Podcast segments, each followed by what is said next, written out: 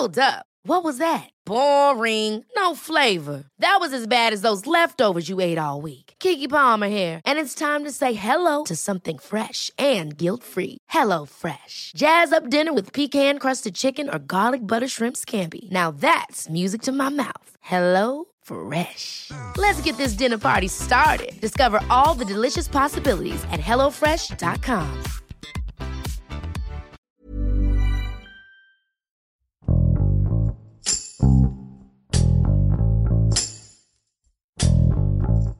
Golfo de México fue escenario de un desastre que solo se espera ver en películas de ficción. El pasado 2 de julio, la imagen de llamas surgiendo del fondo del mar dio la vuelta al mundo. El incendio se desató por una fuga de gas en un ducto submarino que pertenece a Petróleos Mexicanos. Esta catástrofe volvió a generar críticas sobre la gestión de la empresa petrolera y la política energética que impulsa el gobierno mexicano. Juan Luis Ramos, reportero de El Sol de México, y Adrián Bonola, jefe de información de El Heraldo de Tabasco, nos cuentan cómo son las condiciones en las que operan las instalaciones de Pemex y cuáles son los riesgos que enfrentan constantemente. Yo soy Hiroshi Takahashi y esto es Profundo.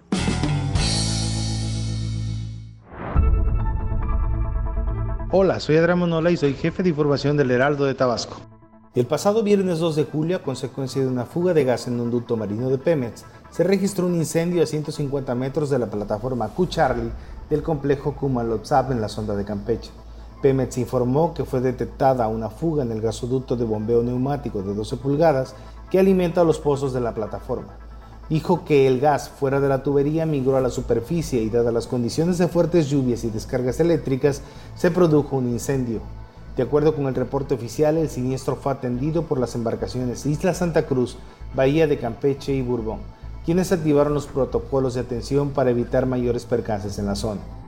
Luego de cinco horas, personal de Pemex realizó el cierre de las válvulas de interconexión del ducto y fue entonces como se logró la extinción del fuego. Según el informe oficial, tras el siniestro se restableció la operación normal de la plataforma, además que pese a lo aparatoso del percance no se reportan lesionados ni evacuados.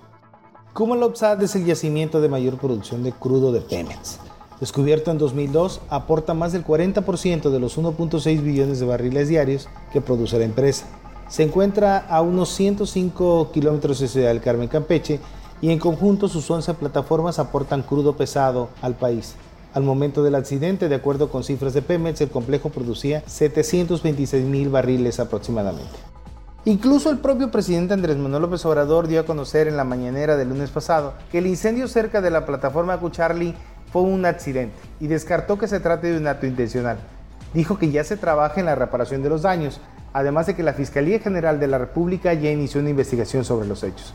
El mandatario ratificó la teoría de la fuga de gas y nitrógeno y que fueron las condiciones de tormenta y descargas eléctricas en la zona las que provocaron el percance adelantó que la Secretaría de Medio Ambiente también trabaja en el avalúo y análisis de la zona a fin de detectar si existe daño ambiental después del percance.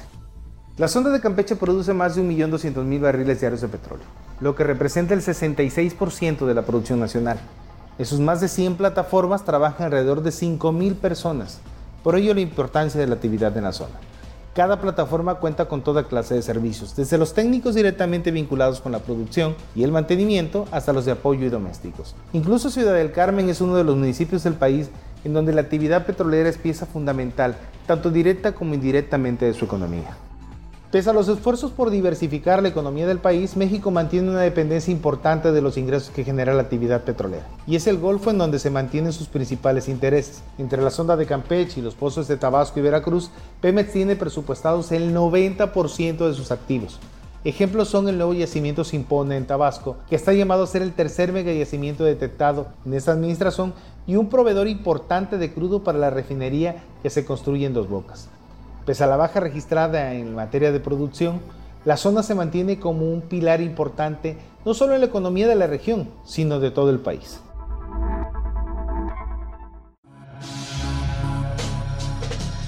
Hola, soy Juan Luis Ramos, reportero de la sección de finanzas del Sol de México.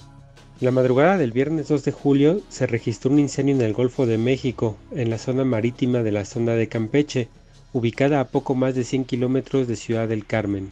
Este incendio causó conmoción por las imágenes que circularon en redes sociales, las cuales mostraban un enorme círculo de fuego en medio del océano.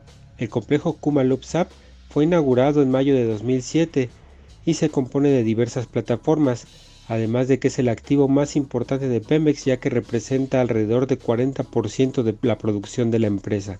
Pemex es hoy en día la mayor empresa del Estado y durante décadas la economía nacional dependió principalmente del petróleo producido por esta compañía, pero la caída en los precios internacionales del crudo, los recortes en la producción de petrolíferos a nivel global y los problemas económicos y deudas a los que se ha enfrentado la empresa en los últimos años han mermado su papel en el país.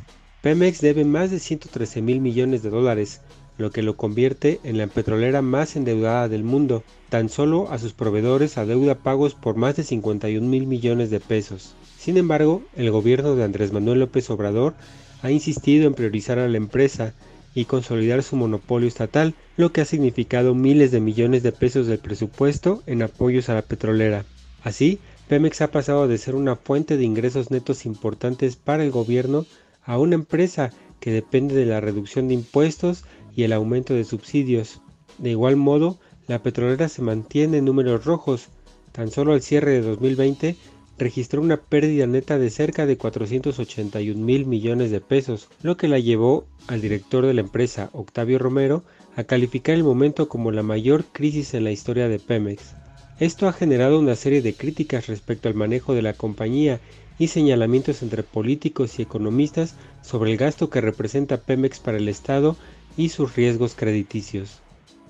Es evidente que Pemex enfrenta problemas de operación y en sus instalaciones. El accidente del viernes es uno más de los que ha registrado la compañía. Tan solo en este año se han dado explosiones en otras instalaciones de la empresa, como la del 7 de abril en la refinería General Lázaro Cárdenas en Minatitlán, Veracruz, la cual tuvo como resultado 7 trabajadores heridos. Y el 20 del mismo mes cuando un ducto de alta presión explotó en el complejo petroquímico Pajaritos, en Coatzacoalcos, lo que llevó al desalojo de 200 trabajadores. Además, la capacidad desocupada de las refinerías de Pemex es de 60% debido a su mal estado, equipo obsoleto y altos costos en la producción, esto por exceso de personal y también por cuestiones de corrupción.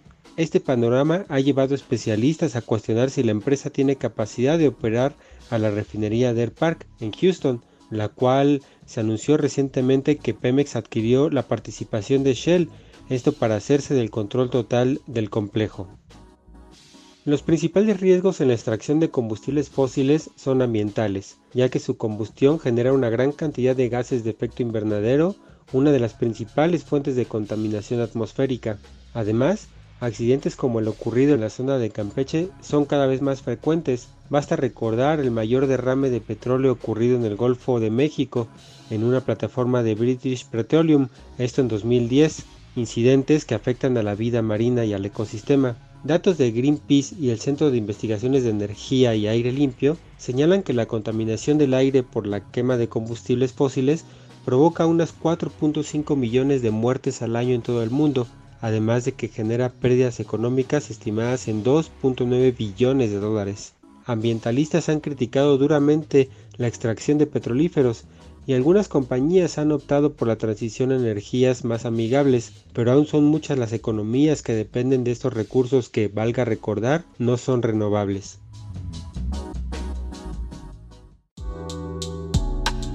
La fuga de gas del ducto marino de Pemex que provocó el aparatoso incendio en el mar generó críticas sobre la gestión de la petrolera estatal y señalamientos sobre los riesgos de la política energética del gobierno de la 4T.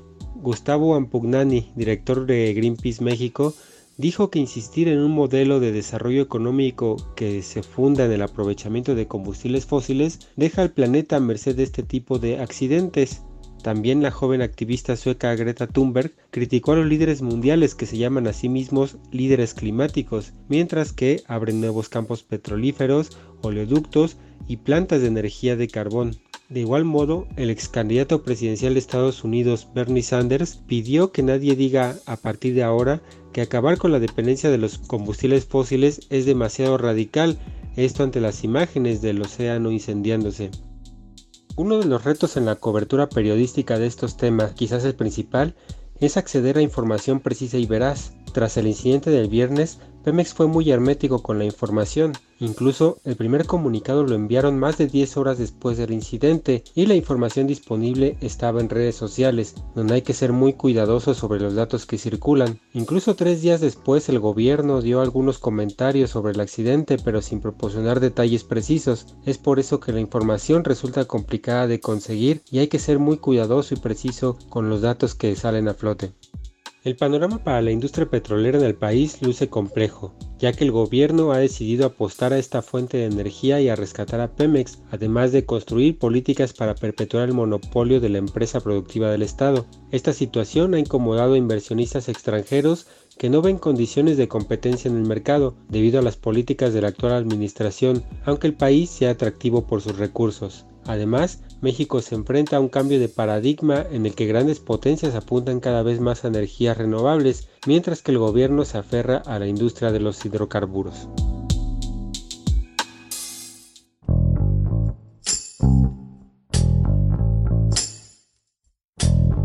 Escuchamos a Juan Luis Ramos y a Adrián Bonola, quienes nos explicaron cuáles son los obstáculos que enfrenta Petróleos Mexicanos para conservar la viabilidad de los combustibles fósiles como fuente de energía para el país.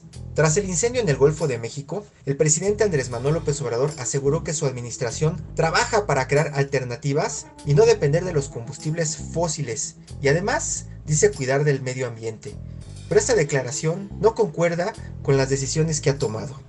Desde el comienzo de su administración, el mandatario ha apostado por el petróleo mexicano para lograr la autosuficiencia energética del país y continúa defendiendo el potencial de empresas paraestatales como Pemex y la Comisión Federal de Electricidad. Esto por encima de la inversión privada en energías limpias. Con estas acciones solo ha conseguido críticas de ambientalistas y mandatarios de todo el mundo. Pemex es la petrolera más endeudada del mundo y ocupa el tercer lugar entre las más peligrosas para el medio ambiente. Bajo estas circunstancias y las políticas de austeridad del gobierno, será difícil recuperar la productividad de la creación energética y los negocios energéticos de nuestro país. Te invitamos a suscribirte a nuestro podcast a través de las plataformas de Spotify, Apple Podcast, Google Podcast, Deezer y Amazon Music, para que no te pierdas ningún episodio. También nos puedes escribir a podcast.om.com.mx o en Twitter podcastom. Te recomendamos escuchar Aderezo, donde nuestras especialistas en nutrición tienen las mejores recomendaciones para mejorar la alimentación. Porque no hay nada más rico que sentirse sano. Hasta la próxima. Esto es Profundo. Un reporte a fondo de la Organización Editorial Mexicana.